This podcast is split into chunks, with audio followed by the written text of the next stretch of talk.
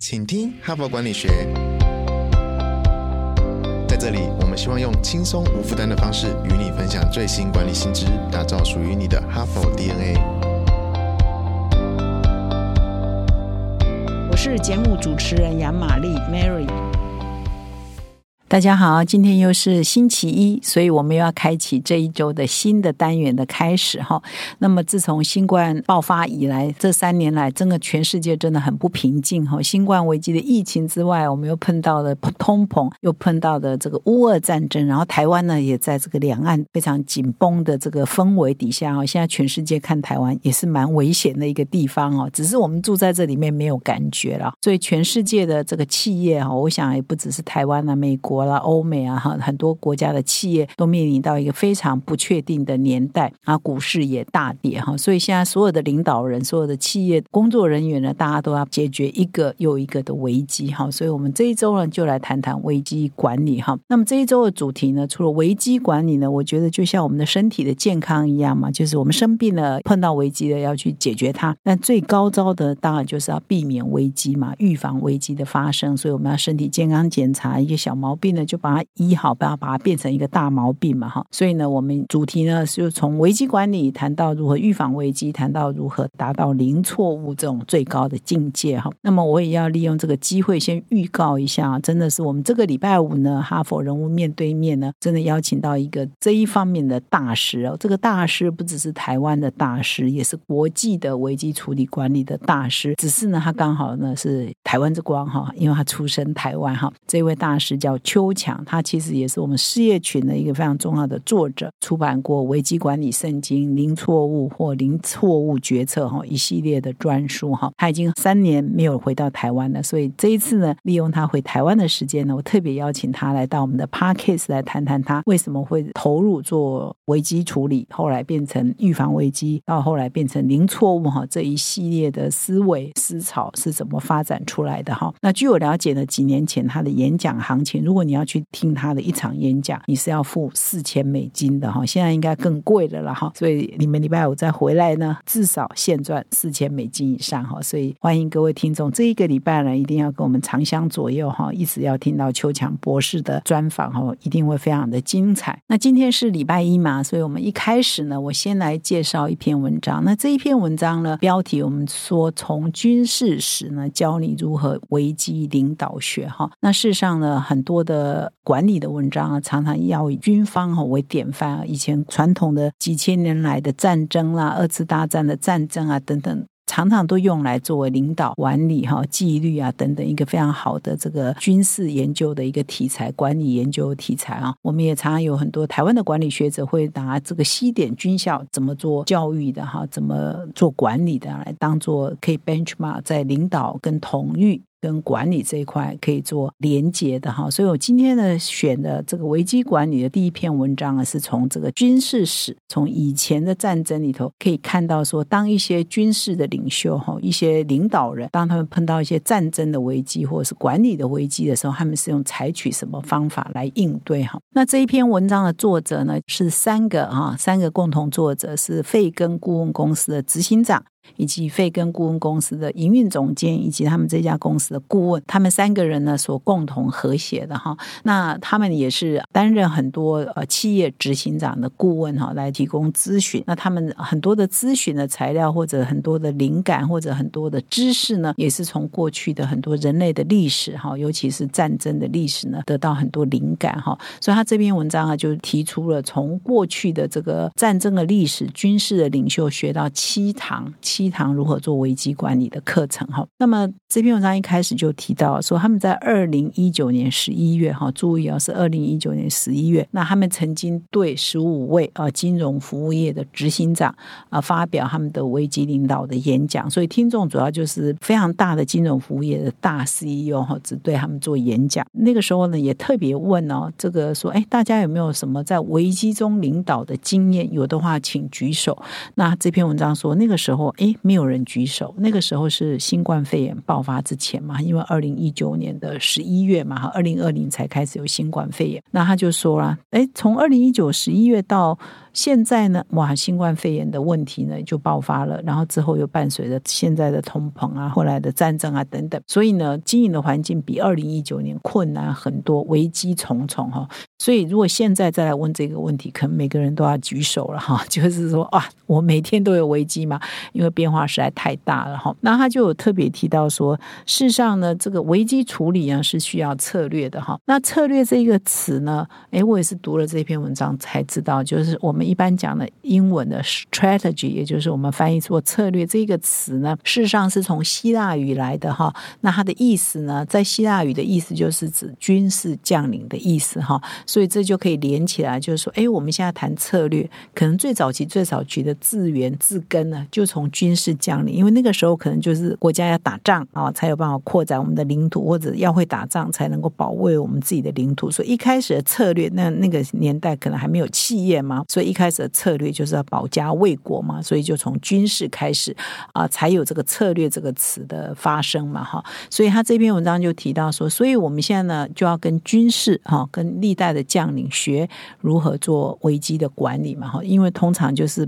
啊，以前的军事呢，常常就是一个又一个的危机，你打不赢这一场仗了，你就输了。呃，这个国家嘛，哈，所以啊，军事将领是可能是最早期的这个需要策略的人了，哈。那这三位共同作者呢，就以史为镜，哈，以历史来借鉴，然后整理了七项关键的危机处理的方式，哈，七个 lesson 呢，哈。那我们就来听听看，每一个 lesson 呢，每一个建议呢，事实上都是根据一个呃将领的故事延伸出来的，哈。所以这七种做法，它彼此是不一样，它并没有个因果，或者是说一。二三四五六七要按照这样的顺序的，而是每一个方法做法是不一样的。有的人用这个方式，有的人用那种方式，那都是可以提供给各位听众做参考。看你碰到的情境是怎样，或许碰到不同的情境，你所参考的呃 lesson 呢就可以不同哈。那么我这边来分享说，它这七个 lesson 是什么哈？第一个 lesson 哈，或第一个方式呢，应付危机的方式呢，就是你必须要非常的果决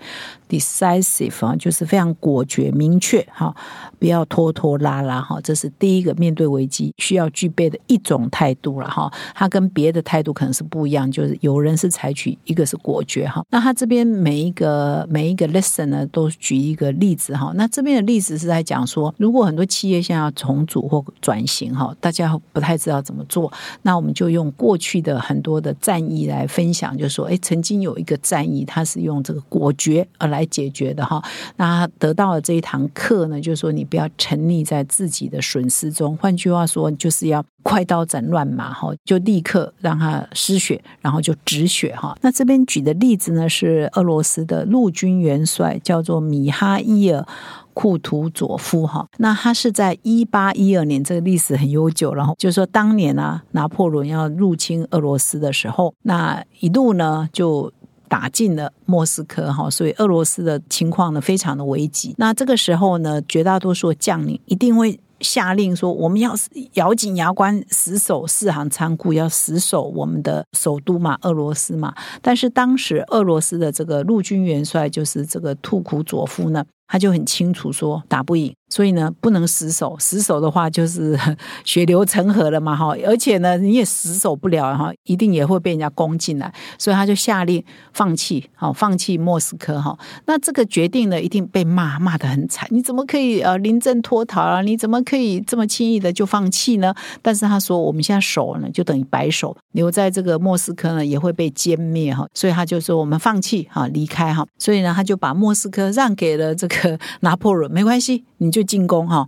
那后来呢？拿破仑实在是打仗的阵线打太远了嘛，一路从法国这样打过来，他这个已经无法支撑他的补给线嘛，哈，而且到了俄罗斯天寒地冻的时候，他更是受不了哈。虽然呢，拿破仑打进来，哎，他也慢慢在撤退，因为他已经受不了补给线也拉不了那么长，而且俄罗斯的天气非常的冷，天寒地冻的。那就在他撤退的时候呢，哎，这个库图佐夫就开始抓紧时机哈，他已经休养生息差不多了哈。他就率领他休整过后的俄军北东南三个方向夹攻，哦，就成功击败了拿破仑哈。所以这个呢，就用军事的战役来跟各位听众做分享啊，就是说，哎，碰到危机的时候要果决。好啊，有时候呢，快刀斩乱麻；有的时候呢，暂时放弃是为了休养生息。那之后呢，就可以打败这个那个时候那么强的拿破仑嘛。哈，所以这是第一个。当你碰到危机的时候，你一定要很果决。第二个呢是说，当碰到危机的时候，很多优秀将领是会跟这个士兵呢并肩作战，他是会进入战壕。所以第二个策略呢，就是面对危机，你要跟你的第一线员工站在一起，跟第一线的员工一起呢进入战壕，也就是进入那个困难的情境，一起去解决问题。那这边举的例子呢？哇，更早的文明啊，我都没有懂这些历史啊。但是我就是念一下这文章举的，就是在西元前哈，北非的古文明哈，叫茄太基了哈。那茄太基的主帅叫汉尼拔哈。这边就举他的例子，就说，哎，他每次战争的时候，他都是亲自哈。走到第一线，跟他的士兵呢一起进入战壕哈，所以呢，他非常有临场感，他非常知道说，哎，现在的状况是怎样，所以他打了一个又一个的胜战哈。那么，其中最有名的是他用啊很少的兵力哈打败哈比他兵力多的这个战役哈。那么第三个哈，这个强调的这个面对危机的精神就是敏捷哈。这个我们一直在讲敏捷，但是这个敏捷呢，其实按照他这篇文章的说法，不是最近啊，我们在面临到科技的崛起啊，不断的迭代才需要敏捷哈。这里举的例子呢是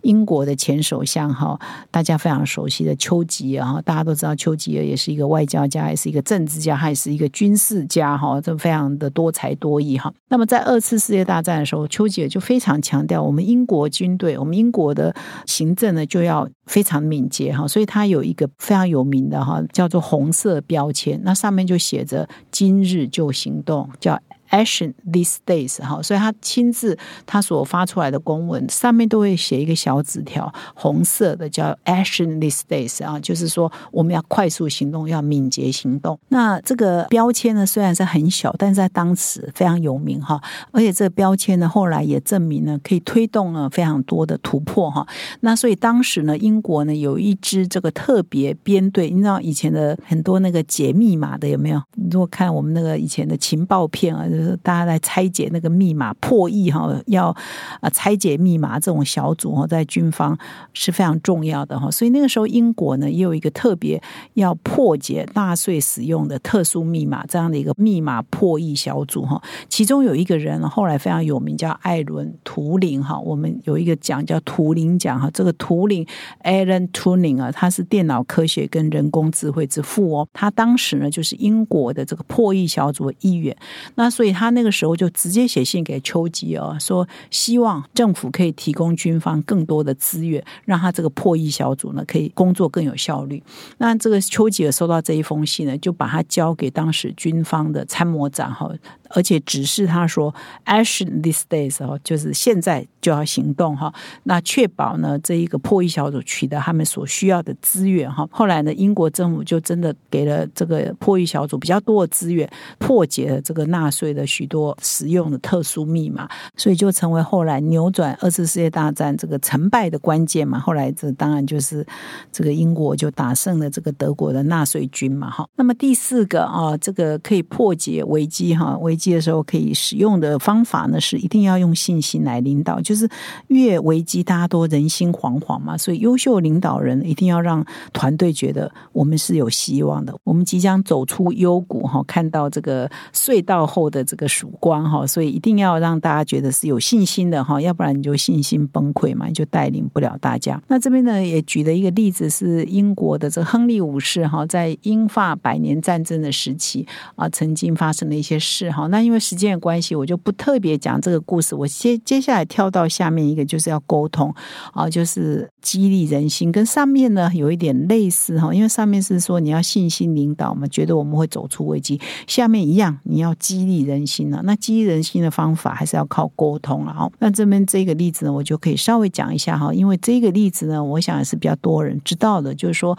最近这个英国的这个女王过世嘛哈，伊丽莎白女王她九十六岁过世，那她的爸爸呢，就是大家如果看过这一部电影叫《王者之声》哈，宣战时刻，那他的爸爸呢就是乔治六世哈，那他这个爸爸怎么样激励他的这个国民呢？要坚持奋战，而且说我们呢一定会打赢哈，所以他就发表历史上非常有名的一个演说哈。那这个演说呢啊，就特别提到说，我们不会投降，我们不会失败，我们会坚持到最后一刻，我们会在海上战斗，我们也会在空中战斗哈。所以他这一次的演说呢，就成为历史上非常有名的一个演说。在二战的时候，他发表这个演说呢，啊，是在鼓励我们说，我们一定可以赢的哈，非常激励人心。所以后来，当然英国也打赢了这场战嘛哈，所以这一个演讲呢，就变成非常的经典。那。王者之声，其实上也就是聚焦在哇，他到最后他经过什么努力，可以做这样的一个演讲哈，变成一个得了很多奖的电影哈，所以这个也是危机处理的时候啊，提醒我们必须你要激励你的同仁往同一个目标迈进，不要容易投降了哈，所以这也是危机管理一个非常重要的一个重点。那么这一篇文章还提到第六个跟第七个重点，还包括说，哎，领导人要快速的调动哈，调动领导人的决策的方式跟任务，以及有必要的时候呢，你要休养生息哈。跟刚刚第一点啊举的那个案例有一点像，就是说你不要一直往前冲，有的时候休息一下，可能呢是为了走更远的路哈。针对这第七点呢，我也稍微解释一下，就是说，在危机的时候，很多领导人绝大多数呢就非常的勤奋，永不休息。哈这边举个例子，比如说丘吉啊，在整个二次大战期间六年呢，他只休息了八天。好，那么拿破仑呢，在这个打仗的时候，他有九十个小时呢，只睡九个小时，哈，也是睡眠都很短。所以绝大多数领导人都是这样，非常勤奋。但是呢，他这边举的也有的领导人是他懂得休息的，休养生息是为了走更远的路。那他这边就举的是华盛顿啊，美国的独立战争时间呢，华盛顿总统。那我不知道这个是他担任总统前哈还是后啊，因为对这段历史我也不是很理解哈。但是他就举的华盛顿呢，曾经率领他的军队呢，在一个地方休息哈。那当时呢，有很多人就对这一个他采取的这个策略是不满意的，觉得说，哎，你怎么会让军队呢在一个地地方就休养生息呢，就不起来这个打仗了呢哈。但是那个时候华盛顿的想法是说，军队已经历经这一段时间的战争啊，而且当时呢也下雪啊，这个环境也很不好啊。然后很多这个军事啊都已经受伤了，有的也要截肢啊哈。所以军服呢也都已经打仗打得破破烂烂的哈。所以他认为说啊，应该要休养生息，让士兵休息一下，才有办法迎接未来的战争嘛哈。所以后来呢，他就选。选择在一个地方叫 Valley of Forge，就叫胡吉谷这里呢，让他的部队呢好好的休养生息一下。后来呢，真的胡吉谷呢，就是这个华盛顿呢让部队休息的地方呢，就变成了这个美国独立战争时期一个非常重要的这个里程碑。这里呢变成了一个纪念的国家公园哈。所以有的时候呢，碰到情境不同，你可以采取不同的策略。那刚刚这整理的是七种情境哈，但是呢，他提到了一些，比如你怎么激励。呀哈，你怎么给大家信心呐哈？或者有时候你要休息哦，有时候你要拼命哈，或者怎么样跟部队站在一起哈？这都是很多领导人在面对危机的时候可以参考的一些以往的历史或以往的战争呢史呢，可以给我们的一些启发了哈。所以我们现在呢，可能碰到情境是不一样的，可是呢，原理原则可能处理起来都是雷同的哈。所以希望今天的这个危机分享啊，就是从古人啊。发生过的事情可以给大家现在的一些启发。那现在真的是经营环境呢，非常的辛苦哈。那希望今天的这个内容可以给你很好的参考的价值。如果听不过瘾的话，也到我们的说明栏看我们这一篇的原文。最后呢，我要跟各位听众分享，我们哈佛商业评论的个案教学领导者学程第七期要开始招生喽。那么自从去年一年多以前呢，我们推出这个个案教学的领导者学程，到现在呢，其实每一期呢都得到非常多的回响。那有些企业界的朋友呢，他几乎每一期哈，从第一期到第六期，现在要进入第七期的，他都参加。很多企业呢，负责人参加完了之后，他觉得非常的好，所以接着呢就会派他的高阶主管啊，或者是甚至是二代啊、三代的接班人呢，陆续来上课，那培养企业内共同的语言。那么一位金控公司的副总经理呢，他在上了我们这个领导者学程之后呢，就给我们一个很好的回馈。他说他在二十六年的职涯中上了很多很多的训练课程。那我们的这个哈佛呃商业评论的这个个案教学是完全采取哈佛式的个案教学，是他经验最独特的。然后他整个的上课过程呢，都相当的享受，也真的学习到很多。其实我这三年来担任哈佛商业评论的执行长，做的最重要一件事情呢，就是希望把这个哈佛商学院这种管理的知识落地在台湾。所以，包括我这个 podcast，我们这个团队啊，努力经营的这个 podcast，就是要把哈佛的这个管理学的知识呢，让各位听众呢可以很容易的吸收。那同样的，哈佛商学院最经典的是个案教学，所以我们举办这个领导者学成个案教学，也是一样，要把这个你要到花。很多精力时间到美国去上这个课，可以落地在台湾哈，所以这都是我们落地化的一环。所以呢，我再一次的邀请各位旧与新知哈，如果你还没有来上过我们的领导者学成个案教学的朋友们，请你可以来体验一下。那么，如果你已经上过的，你很喜欢，到你已经变成我们大家庭的一员嘛哈，所以感谢啊各位旧与新知可以来报名我们领导者学成第七期，会从明年的一月到三月。呢，每一个月的一个礼拜六上课一整天哈，请到说明栏点我们的课程连接哦，欢迎你成为我们的大家庭的一员。感谢你的收听，我们再相会。现在就注册 HBR 数位版会员，每月三篇文章免费阅读，与世界一流管理接轨，阅读更多管理大师的精彩观点。现在就开始。